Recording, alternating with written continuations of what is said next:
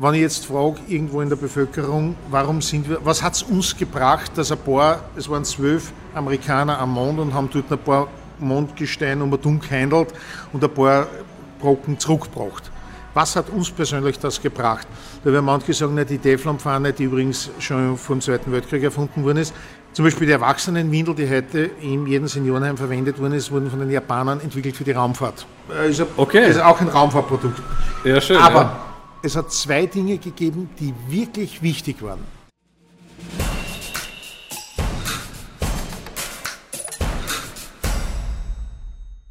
Das erste, wie 1968, zwar keine Mondlandung, aber wie erstmalig Astronauten den Mond umkreist haben, haben sie ein Foto aufgenommen. Dieses Foto ist in die Geschichte eingegangen. Es gilt als eines der wertvollsten Fotos, Earthrise, wo man den Mond sieht und im Hintergrund in diesem schwarzen, dunklen Kosmos mit den Sternen, die sehr weit sind, eingebettet eine kleine blau-weiße, marmorne Kugel, genannt unsere Erde, mit einer hauchdünnen Atmosphäre. Und im Gegensatz davor diese scharfen Kanten des Kraters des Mondes. Und dieses Bild, das ging um die Welt, es war praktisch auf jeder Zeitung am Cover. Dieses Bild war wahrscheinlich der Beginn der Umweltschutzbewegung. Man hat erstmalig die Erde als Gesamtes gesehen, wo man sagt, es gibt keinen Ersatzplan, mit dem müssen wir auskommen und der Rest ist wahnsinnig weit weg.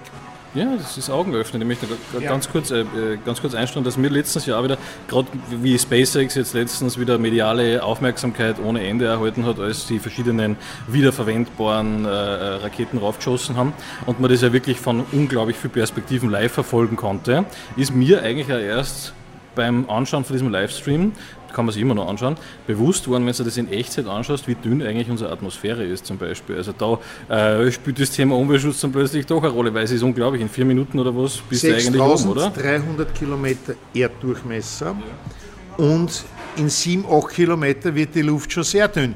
Vielleicht nur zum Vergleich, 10 Kilometer unter uns haben wir festen Gesteinsboden und darunter ist das eine flüssige Kugel. Ja. Das solltest nicht so drüber nachdenken, worauf wir eigentlich schlafen. Mhm. So, das war mal das Erste, was für die Mondlandung wichtig war. Und das Zweite... Mhm. Das ist damals den Leuten also auch bewusst geworden, wie klar eigentlich die ja, Erde ist. Sozusagen. Wir haben, wie heißt das so schön, äh, Beginn der Umweltschutzbewegung. Mhm. Das Zweite ist, äh, 1972 ist, äh, äh, wurde das Mondlandeprogramm eingestellt mhm. und dann hat man äh, die ganzen Informatiker äh, ausgeschmissen. Und die NASA hat damals ungefähr die Hälfte aller auf der Welt existierenden Informatiker gehabt. Mehr IT-Techniker hat es damals noch nicht gegeben. Und die haben sie jetzt was, die haben sie neu erfinden müssen. Die haben gesagt, uns braucht keiner. Äh, wer braucht damals Computertechnik? Mhm. Computertechniker haben ein paar Astronomen braucht für irgendwelche Sternmodelle, Rechner. Das ist jetzt nicht das Big Business. Datenverarbeitung hat es so nicht gegeben, da hat es nur echte Papierzetteln gegeben und das hat man von Büro A nach Büro B getragen. Gerechnet hat man nur mit dem Rechenschieber. Und diese äh, Informatiker haben sich gesagt, okay, wir müssen uns neu erfinden, wir müssen der Welt erklären, warum braucht es uns. Und das wird ein paar Jahre brauchen. Wo sind die Grundstückspreise in den USA am günstigsten und wo zahlen wir im Winter keine Heizkosten? Und die haben sich dann bei Loyola in einem Tal angesiedelt, das wir heute alle Silicon Valley kennen. Und die ganze Techniker, Bill Gates, Steve Jobs, das waren die zweite Generation dieser Computertechniker. Mark Zuckerberg, dritte, vierte Generation. Das heißt, die Amerikaner haben heute das sind so Schätzungen zwischen 30 und 40 Prozent ihres Bruttoinlandsproduktes, gehen immer noch auf die Mondlandung zurück. Wir hätten heute kein Handy, wenn es die Mondlandung nicht gegeben hätte. Und das ist etwas, wo man sagt, Computertechnik hat sich erst dadurch entwickelt. Und jetzt auf die Frage zum Mars zu kommen. Elon Musk, und ich gehe auch davon aus, ich auch nicht, äh, wir haben beide ein Alter, vielleicht erleben wir es gerade nur, aber wahrscheinlich eher nicht. Um heute zum Mars zu kommen, braucht es zwei Dinge. Technik. Die Technik haben wir im Griff. Wir haben heute Raumschiffe, mit denen wir Menschen zum Mars und Retour bringen können. Sie auch sicher, äh, das heißt von der Technik her, das sollte kein Problem sein. Das ist eine Kostenfrage. Das zweite Problem ist, wir brauchen Menschen.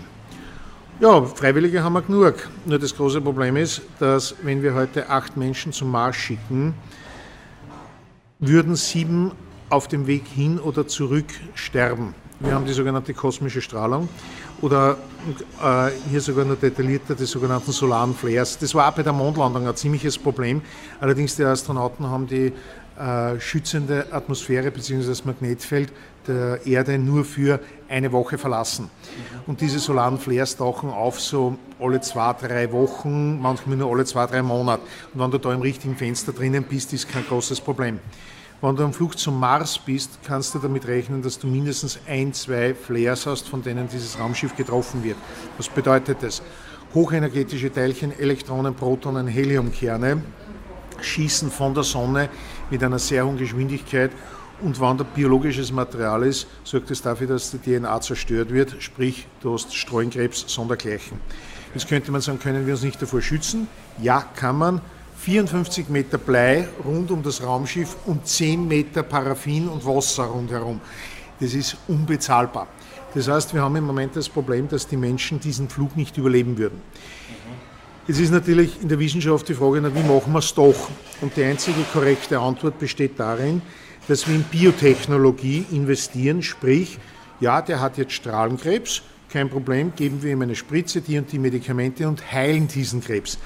Das heißt, wenn wir jetzt zum Mars fliegen wollen, müssen wir, genauso wie die Amerikaner, die haben auch in Computertechnologie entwickelt und viele Computerdinge sind zum Beispiel asynchrone Steuerungsprozesse, wurden für die Mondlandung entwickelt.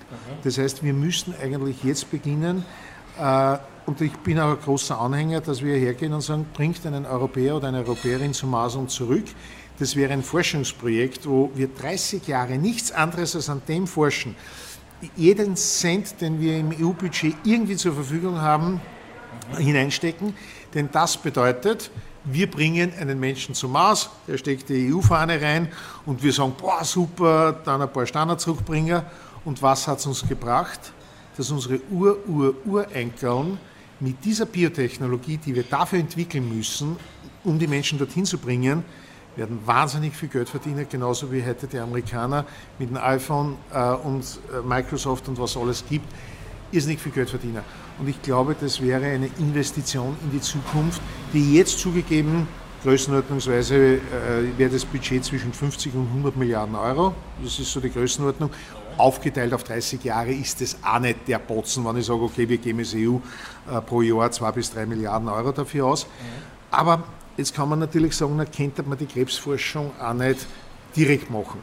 Es hat sich gezeigt in der Wissenschaft, na, ich brauche ein Ziel. Ja. Und dieses Ziel muss irgendwie erreicht werden. Und dann gibt es zehn Möglichkeiten, die man gehen kann. Und irgendwann kommt man mal drauf, der Weg 1 geht nicht. Ne? Dann nehmen wir den Zwarer. Ah, da gibt es auch Schwierigkeiten. Probieren wir in Dreier. Na, wenn wir aber in Zweier und Dreier kombinieren, dann geht es aus. Ich brauche eine klar definierte Zielvorgabe. Und wo man sagt, egal wie, koste es, was es wolle, wir müssen in 30 Jahren dort sein. Und damit ist eine ganz andere Motivation dahinter, als zu sagen, machen wir Krebsforschung. Und ich glaube, es würde Menschenleben retten und es würde auch äh, cash-technisch, vielleicht auch noch der kurze eine Satz, was hat Europa die Raumfahrt gebracht? wo man sagt, naja, ich kann mich erinnern, wie im Jahr 76 die Ariane 1 gestartet ist. Das war eine kleine Rakete, wo man gesagt hat, ah, die Europäer wollen jetzt auch ein bisschen Raumfahrt spielen, Prestigeprojekt. Heute ist es so, dass äh, Europa im Satelliten-Carrier-Geschäft mit der Ariane 5 führend ist. Wir liefern die meisten Satelliten in die Umlaufbahn. Wir verdienen pro Jahr zig Milliarden, nämlich wirklich zig Milliarden Euro die nur über Satellitentransport passiert. Das EU-Budget hat einige Pluspunkte, wo man Geld nicht nur über Steuerangaben kriegen, sondern auch über Firmen, die beschäftigt sind, Geld zu verdienen. Und die ESA äh, und Ariane, die liefern Geld. Auch was, was ich, noch nicht, was ich noch nicht gewusst habe eigentlich. Ja, die ESA ist ja generell nicht oft irgendwie in den Medien eigentlich, oder? Ganz ehrlich, die Warum? ESA ist im Gegensatz zur NASA, also wenn die Amerikaner eins können, äh, Werbung machen. Werbung machen, Marketing ja, ja. und Erfolge allein wenn ich mir anschaue, die NASA äh, Webspace, also die, die NASA-Seite, was die an Lehrmaterialien für Schulen zur Verfügung stellt, mhm. das ist sensationell. Ähm, man muss es eigentlich nur von Englisch auf Deutsch kopieren.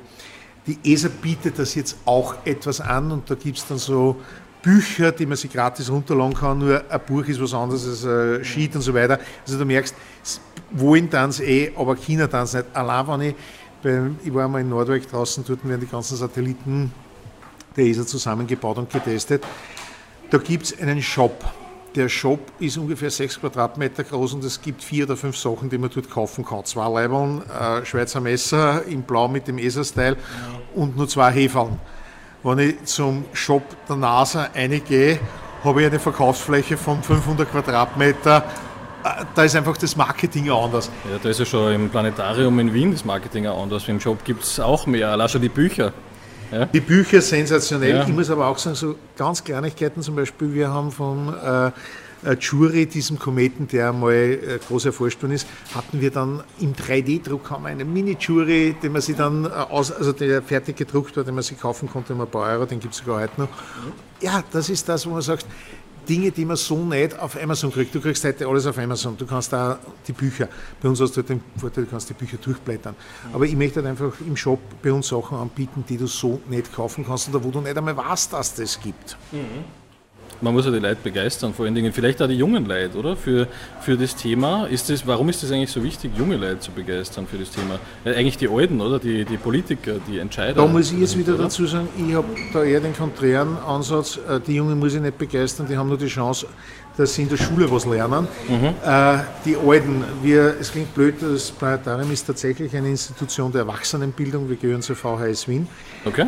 Aber äh, Natürlich, wir haben viele Jugendliche und ich finde es super, wenn wir die begeistern können. Also mhm. wir wollen jetzt nicht die Jungen vor den Kopf stoßen, weil es einfach wichtig ist, zu sagen, wenn du einfach dann siehst, und da sage ich jetzt bewusst Menschen, nicht Jugendliche mhm. oder Kinder mit großen Augen. Und wir haben genauso Erwachsene, die mit großen Augen da sitzen und wenn dann so der Sternenhimmel im Planetarium angeht. Ja. Und es ist dann einfach auch Job, nicht nur darauf hinzuweisen, äh, was ist der Unterschied Stern und Planet, sondern eben zum Beispiel, was wir gerade gesprochen haben zum Thema Mars. Da geht es auch um wirtschaftliche Interessen, da geht es auch um gesundheitspolitische Themen. Äh, dass Wissenschaft ja nicht was ist, wir machen das nicht, weil uns fad ist und weil wir was wissen wollen, sondern Wissenschaft betreiben wir, dass etwas einmal irgendwann besser wird. Wie der erste Transistor erfunden wurde von Heinz Shockley, haben die zwar noch nicht gewusst, was das bewirkt. Wie der Laser von Myman äh, 1960 gebaut worden ist, haben das war eine Theorie von Albert Einstein. Neun, äh, äh, 1919 hat er geschrieben, Kinder, so könnte der Laser funktionieren. Mhm. Dann haben wir nicht gewusst, wie wir das bauen. 1960 ist es gebaut worden, sofort Nobelpreis.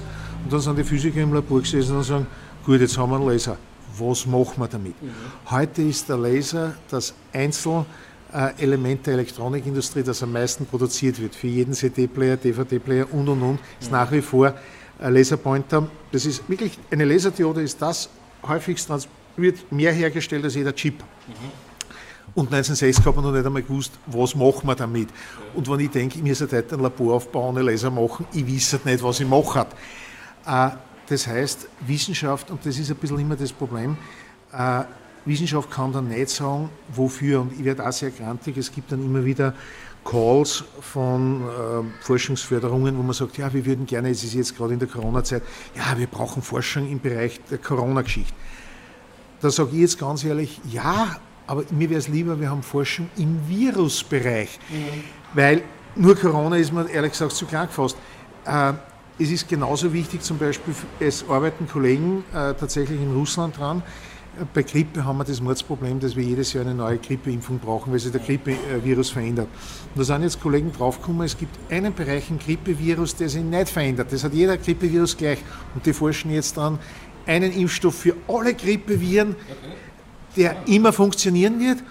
Das Problem ist nur, die arbeiten schon seit zehn Jahren dran und vielleicht schaffen sie es in fünf Jahren, in zehn Jahren oder in 20 Jahren. Aber du kannst nicht sagen, wir wollen genau das. Du weißt vorher nicht, was rausgeht. Und wenn wir zum Beispiel sagen, ja, wir müssen anwendungsorientiert forschen, der Anton Zeilinger hat vor kurzem ein sehr nettes Interview gegeben, wo er sagt, hätten wir um 1850 anwendungsorientiert geforscht, 1850 hat es noch keinen elektrischen Strom gegeben, also es hat ihn gerade gegeben, er wurde gerade erfunden. Wir hätten keine Glühbirne heute, aber wir hätten ein exzellentes Konzept von Kerzen. Wir hätten, hätten wahrscheinlich 200 verschiedene Arten von Kerzen, hätten wir anwendungsorientiert geforscht und den Strom haben wir gesagt, braucht man nicht dieses CRISPR beispielsweise zum Reparieren von, von, von Genstrukturen, wo es ja anscheinend ein Enzym gibt, wenn ich das richtig verstanden habe, das auch in der Lage ist, das im Körper selber zu machen, aber man kann es so manipulieren, dass es dann solche Sachen wie Corona oder HIV oder, oder andere virale Geschichten aus dem Erbgut rausschneiden kann. Warum das eigentlich nicht weitergeht?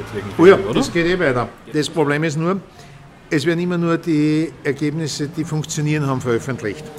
Ähm, man hat eine neue Entdeckung, zum Beispiel CRISP-A, äh, wo man gesagt hat, boah, das kann was, was wir dringend braucht hätten. Mhm. Und wie das entdeckt wurde, haben wir einen Nobelpreis dafür gekriegt. Und jetzt sind, ich sage mal größenordnungsweise 20.000 Forscher, das dürfte so die Größenordnung sein, sind alle dabei, das zu sagen, was können wir damit machen. Mhm. Und von den 20.000, und das ist leider das Traurige in der Forschung, werden zwei, drei, vielleicht fünf auf was Geiles draufkommen. Und die restlichen 20.000 werden sagen, es wird nicht der Nobelpreis, aber ich habe es probiert. Das ist das, was zeichnet ein Wissenschaftler von einem normalsterblichen Menschen aus. Jetzt kann man sagen, ja, weil er sich für Wissenschaft interessiert. Nein, das dann viele. Wenn ich heute im Labor ein Experiment aufbaue, dann ist es als erstes, ah, ich habe eine Idee, könnte das funktionieren, dann fragt man ein paar Kollegen, sagt, wie gefällt euch das? Ja, die sagen dann, wir bestätigen das. Und wir reden jetzt immer vom Best Case. Und dann sagt man, okay, jetzt planen wir das Experiment. Dann rechnest du das einmal durch, das braucht so zwei, drei Wochen, dann kommst du drauf, ah, das muss man anders machen, schlagst in der Literatur nach, kommst drauf, na, so geht's nicht, muss man wieder anders machen. Also eigentlich, ja. Dann gehst du zum Katalog und sagst, ah, jetzt müssen wir die Bauteile bestellen. Dann kommst du drauf, ah, den Bauteil gibt es gar nicht mehr, wir müssen das Konzept wieder komplett neu umbauen. Also eigentlich, es funktioniert nie so, wie du es vorstellst. Dann hast du alle Bauteile beieinander, lötest das zusammen, steckst das zusammen, schaltest ein, und es funktioniert nicht. Ich habe noch nie erlebt, dass ein Experiment auf Anhieb funktioniert und nicht, weil ich schlecht bin, aber es ist ein Grundprinzip. Es geht ums Ausschlussprinzip quasi. Genau so ist es. Mhm. Dann hast du das Experiment vor dir und dann musst du mal analysieren, warum funktioniert es nicht. Und am Abend legst du dich nieder und sagst, puh, woran liegt es? Und hoffst, dass du in der Früh munter wirst, wo du sagst, bitte, ich habe eine Idee. Die Idee realisierst du dann, dann machst du das weiter und dann kommst du drauf, ah, da ist noch der nächste Schritt. Und das große Problem, was du hast, ist das, dass du eigentlich ganz realistisch ein Dreivierteljahr, die jeden Tag am Abend niederlegst, weil was nicht funktioniert, weil es was nicht mehr gibt, weil was sie nicht ausgeht. Und du hoffst, dass du am nächsten Tag eine gute Idee hast. Also was an unterscheidet ist schon mal, dass man nicht aufgibt. Ja, ja, und dann, nach einem Dreivierteljahr, schaltest du ein und es funktioniert. Und dann hast du eine Zahl, die du aufschreibst, da freust du fünf Minuten und nach den fünf Minuten überlegst du, wie könnte das besser machen. Das heißt, du hast ein Dreivierteljahr Frustration, Tag für Tag, für fünf Minuten Freude und nach den fünf Minuten, wirklich, es sind nicht länger als fünf Minuten, ich habe schon erlebt, bist eigentlich schon wieder dabei, wie kannst du was verbessern und so weiter. Und das ist genau das. Es ist irrsinnig frustrierend. Ich habe letzte Woche äh, im Haus meiner Eltern, die leider jetzt verstorben sind, ein paar Sachen herrichten müssen. Das waren so kleine Projekte, wo ich gewusst habe, das dauert ein, zwei Tage. Und nach ein, zwei Tagen steht ein Stirn. Nach ein, zwei Tagen ist das zugemauert, steht. Das ist leicht handhabbar. Ich muss mir nicht nachdenken, wie funktioniert das. Ich muss nur beim Baumarkt das und das einkaufen, hoffen, dass das so und so geht. Und wenn da ein kleines Problem aufkommt, ist das in fünf Minuten erledigt. Nicht in der Forschung das, äh, das Thema CRISPR, das haben wir ja, könnte das eine Rolle spielen, zum Beispiel bei Marsflüge? Wäre das, das, wäre, das wäre zum Beispiel das, genau ja. ein Ansatz, einer von vielen Ansatzpunkten. Ich habe mir ja die ganze Zeit gedacht, wie, wie ich das gehört habe, wie das, wie das CRISPR funktioniert mit dem, das ist so eine Art Genschere, mehr oder weniger, so wie ich das verstanden habe, wo etwas rausgeschnitten wird und wieder ersetzt wird mit dem korrekten String irgendwie, so wie ich das verstanden habe. Mit, mit einem anderen, damit kann man irrsinnig ja. schön Genmanipulation machen, wo jetzt sofort jetzt brechen wieder alle zusammen, Genmanipulation, wie gefährlich. Wann heute, wann heute jemand ein Erdbeerjoghurt isst, ja. genau. Es gibt nicht so viel Erdbeer, es gibt nicht so viele Erdbeeren, um Erdbeeraroma zu machen. Wir sind interessanterweise in Österreich tatsächlich in der glücklichen Lage. Die Ungarn haben eine Überproduktion und wir kaufen die ganze Überproduktion. In Österreich sind tatsächlich die Erdbeerjoghurts ziemlich genfrei. Die meisten Erdbeerjoghurts weltweit macht man folgendes. Man nimmt Bakterien, die man genmanipuliert hat, die fressen Zucker und pupsen Erdbeeraroma aus. Mhm. In großen Fermentationstanks und diese Erdbeeraromen werden dann direkt in die Joghurts eingearbeitet. Das ist Genmanipulation vom Feinsten.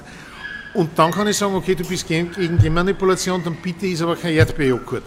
Äh, jetzt muss man zum Beispiel, was wir als nächstes haben, wenn wir jetzt gerade bei Corona, es werden über, äh, über RNA-Impfstoffe gesprochen.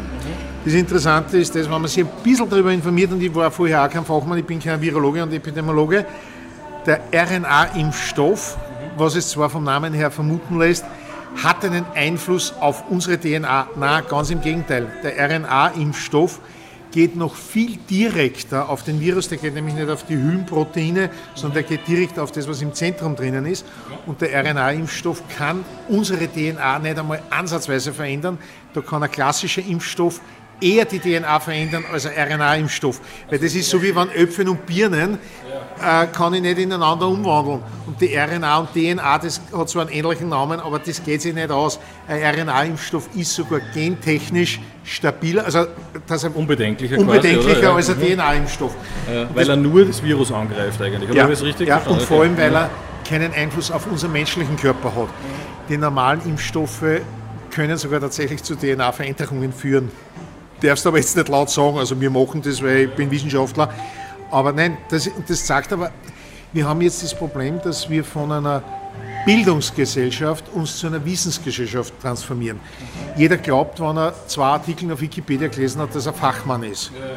Na, das bist nicht, weil ich habe nicht umsonst fünf Jahre studiert und noch viel anderes. Und wenn ich halt einen Wikipedia-Artikel lese, kann ich den ganz anders interpretieren, wo ich sage, Vorsicht, da geht es manchmal um kleinste Formulierungen. Wir haben das erlebt auf der Bühne. Wir haben das mit Martin Buntigam, wir haben mit Wissen gefüttert und er ist dann mit Fragen gekommen. Und er hat einmal an einem Abend die Frage so und so gestellt, hat dann die und die Antwort gekriegt. Und am nächsten Tag haben wir exakt denselben Geschichte nur mal gehabt und er hat eine spur andere Frage gestellt und dadurch hat er auch eine komplett andere Antwort bekommen, weil es war nicht dieselbe Frage. Und er ist nachher in der Garderobe zugekommen und sagt, du, wieso hast nicht eine andere Antwort gegeben als gestern? Sag ich, ja, weil du was anderes gefragt hast. Ja, aber das war nur das eine Wort. Und dann habe ich ihm zwei Stunden erklärt, dass ein kleines Wort irrsinnig viel bedeuten kann. Und das Problem ist jetzt, wenn du das nicht geübt und gelernt hast, äh, dann tust du dir wahnsinnig schwer. Und wenn du einen Wikipedia-Artikel einfach so grob überliest, äh, zum Beispiel jetzt 5G-Diskussion, und dann Leute sagen, ja, 5G. Sage ich, weißt du überhaupt, was Elektromagnetismus ist? Was ein elektromagnetischer Strahler ist? Ja, das ist gefährlich. Sage ich, verwendest du einen Computer? Ja. Weißt du, dass auch ein Computer ziemlich genau in demselben Bereich wie 5G elektromagnetische Strahlung abgibt? Er ist nicht darauf konzipiert, hohe Leistung abzugeben. Wenn du davor sitzt, ist das genau dasselbe, was in 20 Meter Entfernung von einem 5G-Mast ist. Ja, aber ein Computer strahlt ja nicht, ich nicht, dann überlegt einmal, was eine Taktfrequenz ist eines Computers. Es ist exakt dasselbe. Mhm. Ist das die höhere Frequenz, vor der man jetzt Angst hat, im Vergleich zu 4G oder 5G? Weil 4G sind wir ja auch schon gewohnt gewesen irgendwie. Und jetzt gibt es 5G und naja, ich meine, irgendwie ist die Welt immer noch nicht untergegangen. Äh, erstens das, nein, ja. das Problem ist, es sind irrationale Ängste. Ja. Äh, in Frankreich äh, hat es genauso jetzt wie Corona ja, das wird von 5G genau, verursacht. Ja. Das sieht man ja die ganze Zeit. Ja, Corona durch 5G ist geil. Was ja. nur interessant ist, in ganz Frankreich gibt es, glaube ich, fünf, äh, fünf Masten mit 5G und die sind nur experimentell. In ganz Frankreich gibt es auf gut Deutsch kein 5G-Netz. Haben aber relativ massive Corona-Zahlen. Also das sagt schon. Äh, und das ist ja dann immer so das Problem, wo die Leute einfach äh, gewisse Dinge nicht in Relation setzen. Und da ist der Fluch des Internets genauso wie zum Beispiel auch der Fluch von Wikipedia. Ja, das ist, ja, ist auch von Usern geschrieben, nicht von Redakteuren in dem Sinn. Ja. Zehn Idioten gewinnen gegenüber einem, der sie auskennt. Ich kenne viele Kolleginnen und Kollegen, die auf der Uni, weil es dann heißt immer, ja, wieso schreibt sie auf der Uni nicht auf Wikipedia? Sage ich, weil, wenn ich drauf schreibe, und in meinem Fachbereich habe ich das tatsächlich eine Zeit lang gemacht, weil dann kommen fünf Leute, die schreiben drüber und wenn das fünf sind, gewinnen die gegenüber den an. Ich habe nicht so viel Zeit, dass ich das, was ich hinschreibe, kann ich belegen, aber nicht mehr, nicht weniger. Und es sind eh relativ für den Überblick, sich schnell zu informieren, aber ich muss mir schon darüber im Klaren sein. Und das ist jetzt der Unterschied zwischen Wissen und Bildung. Wissen kann ich schnell einmal viel, aber es zu interpretieren ist die Bildung. Und wir gehen leider weg von einer Bildungsgesellschaft zu einer Wissensgesellschaft. Jeder glaubt, wir haben jetzt, glaube ich, in Corona in Österreich, also so gesehen war Corona super, wir haben jetzt ungefähr 2,5 Millionen Virologen in Österreich, die sich wirklich gut auskennen. Wir haben gelernt, Exponentialkurve, Wer hat früher gesagt in Mathe, ich, brauche Mathe nicht. Heute weiß ja jeder, was eine Exponentialkurve ist. Wo wir es brauchen. Deswegen sage ich immer, für die Krise lernt Mathematik. Es ist kein Witz. Da hat es diese eine Szene gegeben äh, eines Hollywood-Films, wo es äh, relativ weit weg von einer Marsstation notlanden mussten. Und dann haben sie gesagt, wo sind wir?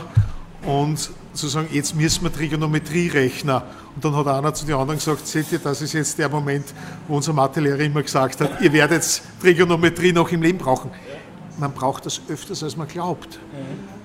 Nur viele sind nicht bereit, das einzusehen. Es hat einmal in einer Zeitschrift, also in einer Tageszeitung, eine Kolumnistin eingeschrieben, äh, ja, ich brauche doch nicht Mathe, äh, das habe ich in meinem ganzen Leben nie benötigt.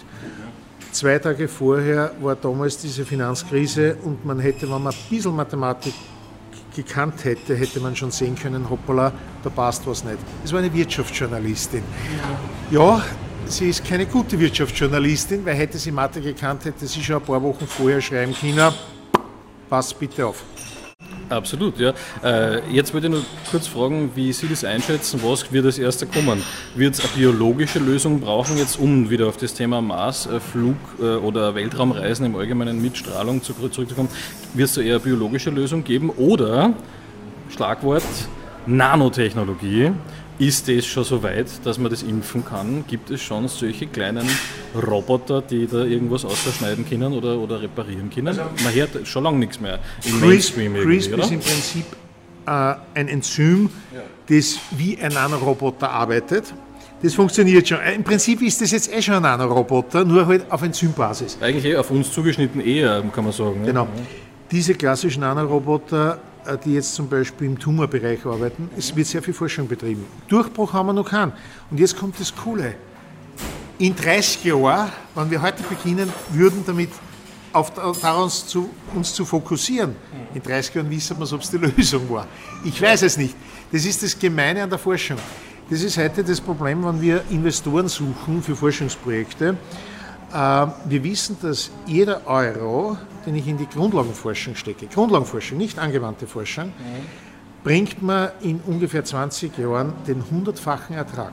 Das ist keine schlechte Rendite, wenn ich mir heute so das anschaue, was ich am Konto kriege. Aber, und jetzt kommt's, das ist ein bisschen das Gemeine. Wenn ich heute zehn Firmen habe, in die ich investiere, sind neun Firmen nach fünf Jahren existieren nicht mehr. Aber die eine, die hat den, den, den, den hundertfachen, nicht den tausendfachen Rendite. Und das Gemeine ist, ich kann vorher nicht sagen, welche, weil dann hat einmal eine Dame, eine Wirtschaftskammerpräsidentin von Wien, hat einmal gesagt, naja, aber wenn ich wüsste, welche dieser Firmen, ja, du weißt es vorher nicht. Wenn du es vorher wissest, dann brauche ich eh nicht. Das ist, das ist tatsächlich ein Risiko, wobei, wenn ich es möglichst breit streue, habe ich, gewalt, habe ich eine gewaltige Rendite. Und das machen ja auch Großindustrielle, dass sie wirklich sagen, Forschungsprojekte, wo du sagst, vor fünf Jahren, bitte wer hätte vor 25 Jahren ins Internet äh, oder ich sage jetzt nur Zoom, wer hätte vor 20 Jahren gesagt, das braucht irgendeiner. Stellen wir uns vor, die Lockdown-Zeit ohne Zoom. Das war für viele Firmen der Untergang gewesen. Es ist ja so, ich habe letztens ein Video gesehen mit einem Interview mit Warren Buffett. Das ist ja einer der reichsten, wenn nicht sogar, ich glaube, der reichste oder sowas, Investor halt, der halt in der Öffentlichkeit steht, sagen wir mal so. Es wird ja noch welche geben, die nicht so gerne in der Öffentlichkeit stehen, aber gut. Und Warren Buffett hat ja seine Strategie da präsentiert und hat gesagt, das ist ganz einfach, ich recherchiere, aber richtig. Das heißt also, er schaut sich eine Firma nicht nur gar einmal von den Börsenkurse her an oder wie die notiert ist oder was auch immer, manchmal sind die gar nicht börsennotiert, äh, sondern er schaut sich einfach, äh, er schaut sich das Konzept an, was macht die Firma, was macht dieses Startup eigentlich eigentlich. Und glaubt er dran oder nicht? Er überlegt sich, gibt es einen Markt dafür? Wird es einen Markt geben? Das nennt man Hausaufgaben machen. Ja, genau. Die meisten Leute glauben, dass Bill Gates einfach einmal so da gesessen ist ja. oder Warren Buffett und gesagt hat, na mach mal. Mhm. Nein, du musst deine Hausaufgaben machen und das gilt für alle Lebensbereiche, mhm. wann du deine Hausaufgaben machst. Zum Beispiel Journalismus in Österreich. Äh, da wird immer so über einen Armin Wolf, wobei ich glaube, dass er eh alle Parteien gleich äh, drüber herzieht, aber er ist einer der wenigen Journalisten, der wirklich sich den ganzen Tag alle Interviews anschaut und seine Hausaufgaben macht. Ja. Und wenn du von dem interviewt wirst, kann es da passieren, dass der sagt, bitte, Sie haben aber am 23.05. so und so das und das gesagt. Jetzt sagen Sie was anderes. Warum, wieso? Das ist Hausaufgaben machen. Und das gilt genauso für den Warren Buffett, wobei der hat für mich nur ein total cooles Statement abgegeben. Er ist einmal gefragt worden, stellen Sie sich vor, ich habe nur ein paar tausend Dollar. Wo soll ich sie investieren? Und Warren Buffett hat gesagt, in Ihre eigene Ausbildung. Mir hat mein Vater eins gesagt, Bur, weißt das Einzige, was da nicht nehmen können. Es können heißer Verbrenner, es können Kurse stürzen, es können Kriege kommen. Meine Großmutter hat noch äh, K&K-Monarchie erlebt, äh, den Gulden, dann hat es die Zwischenkriegszeit, den Schilling erlebt, äh, den Ersten Weltkrieg, Zwischenkriegszeit, den Schilling erlebt, dann die Reichsmark und dann wieder den Schilling und so weiter. Und die hat aber gesagt, sie hat eine sehr gute Ausbildung gehabt und ist damit, die hat irrsinnig viel Geld, also irrsinnig viel Geld, so viel Geld hat sie nicht gehabt, aber die hat ihre ganzen Ersparnisse immer wieder verloren.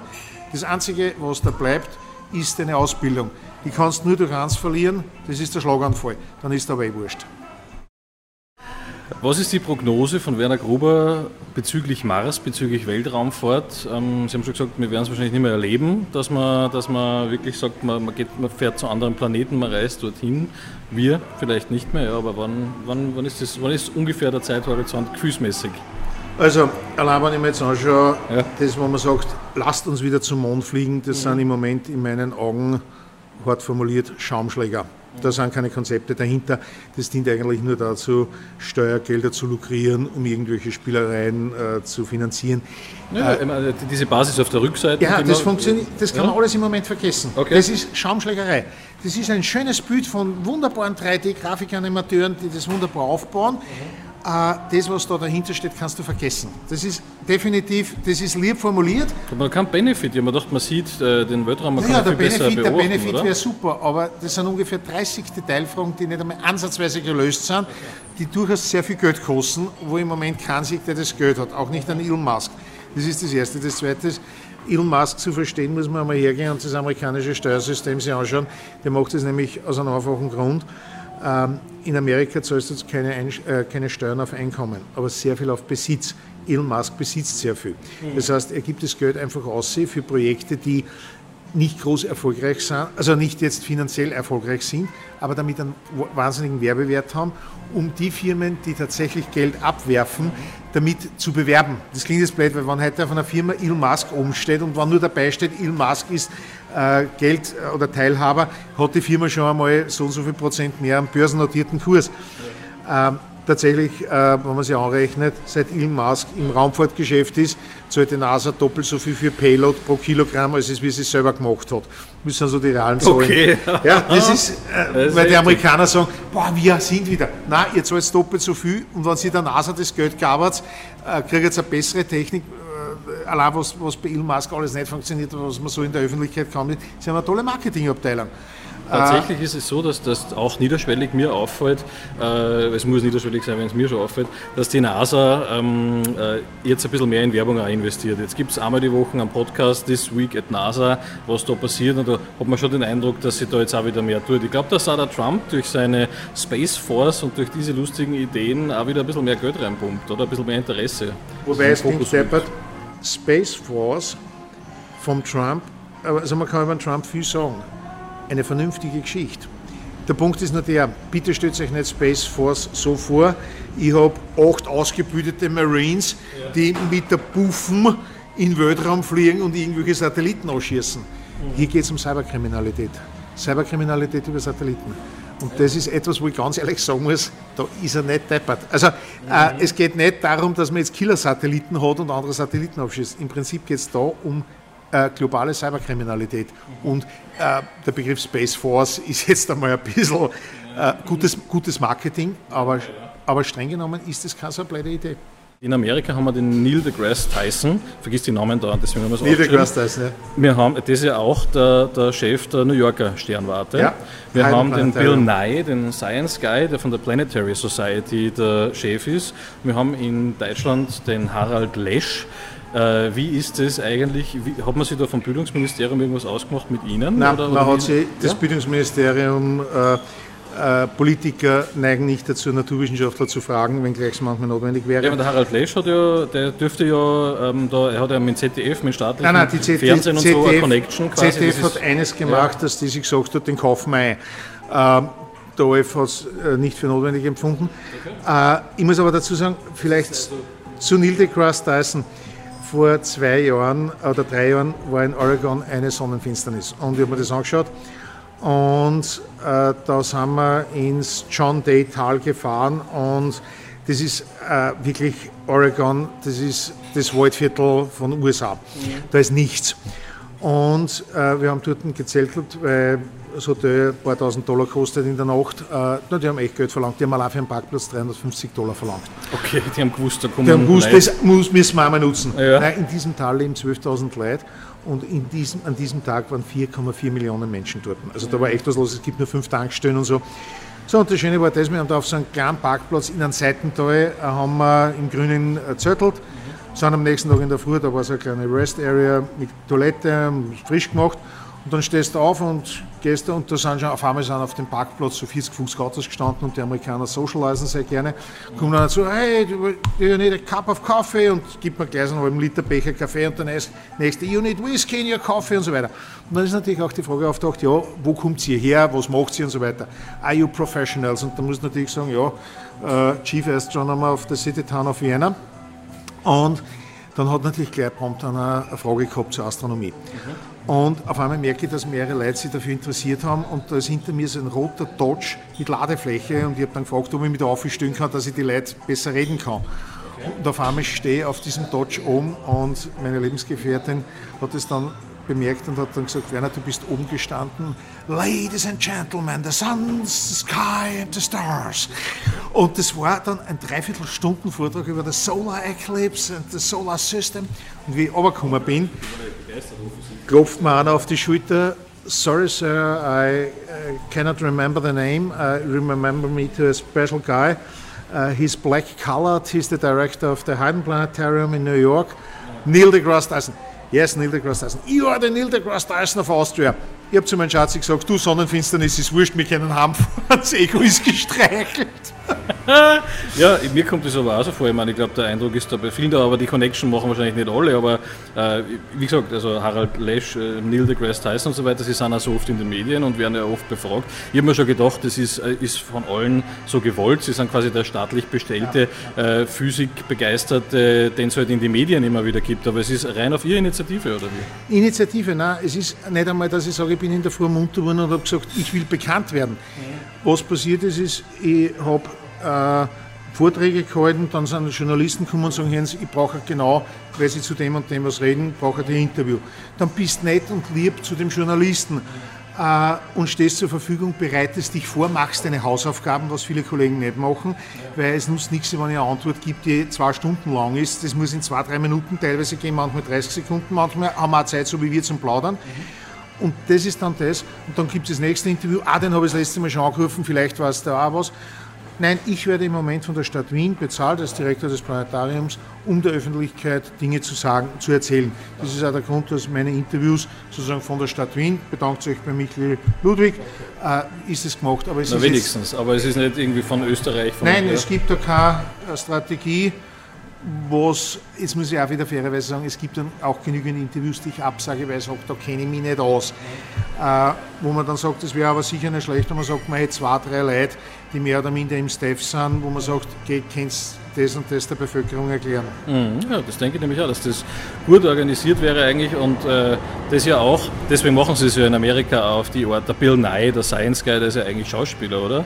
Und dann hat er ein bisschen mehr in diese Rolle reingefunden, weil er Enthusiast ist einfach. Also äh, zum Beispiel der Bill Nye ist ja wirklich, also in Science-Fiction-Serien hat er mitgespielt und so. Das ist ja, jetzt, ja. ich glaube, es ist keine Wissenschaft nein, nein, von Haus aus. Nein, nein, das kann Schauspiel. Deswegen der Planet, bei der Planetary Society gibt es ja diesen Robert Picardo, der den Doktor bei Star Trek Voyager mal gespielt hat und bei anderen Science-Fiction-Serien mitgespielt hat. Der ist jetzt da auch schon der Vize sozusagen. Auch wieder von, diesem, äh, von dieser Sternwarte in Los Angeles, glaube ich, geht es aber da ja. bei der Planetary Griffith. Society.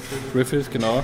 Und die machen jetzt auch, der macht da so ein Planetary Post, das ist auch ganz lustig, aber das machen die ja auch nicht gratis, habe ich mir gedacht, weil das, das, da geht es um Jugendliche begeistern für das Thema Physik. Wobei da rennt es nicht viel gratis. Ja, viele, schon, viele Leute glauben in Österreich, wenn ich ein Interview mache, kriege ich Geld dafür. Ja. Äh, das glaubt jeder. Nein, du kriegst genau gar nichts. Du musst manchmal froh sein, dass du überhaupt eine Taxirechnung, wenn es notwendig ist, dass du die Taxirechnung zahlt kriegst. Äh, zum Beispiel ein schönes Beispiel, der Josef Brockal. Lieber Freund. Josef Brockal war der Mr. Technik, wo jeder glaubt hat, der hat das studiert. Na, der Josef ist einer der besten Moderatoren, die ich in meinem Leben kennengelernt habe. Der hat Text fehlerfrei runtersagen können. Er hat sich schon vorbereitet und interessiert sich jetzt da dafür. Aber der hat angelerntes Wissen und verkauft dieses angelernte Wissen. Und weil er mal hin und wieder anruft und sagt, du, was hältst du von dem und dem, weil der auch seine Hausaufgaben macht. Hausaufgaben machen, das ist das A und O. Also ich bedanke mich fürs, fürs Dasein.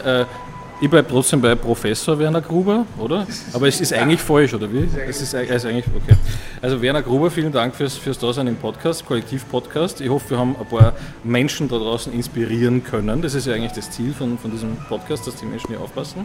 Und äh, gern bis zum nächsten Mal. Danke fürs Gerne. Dasein, wie gesagt. Gerne. Ja.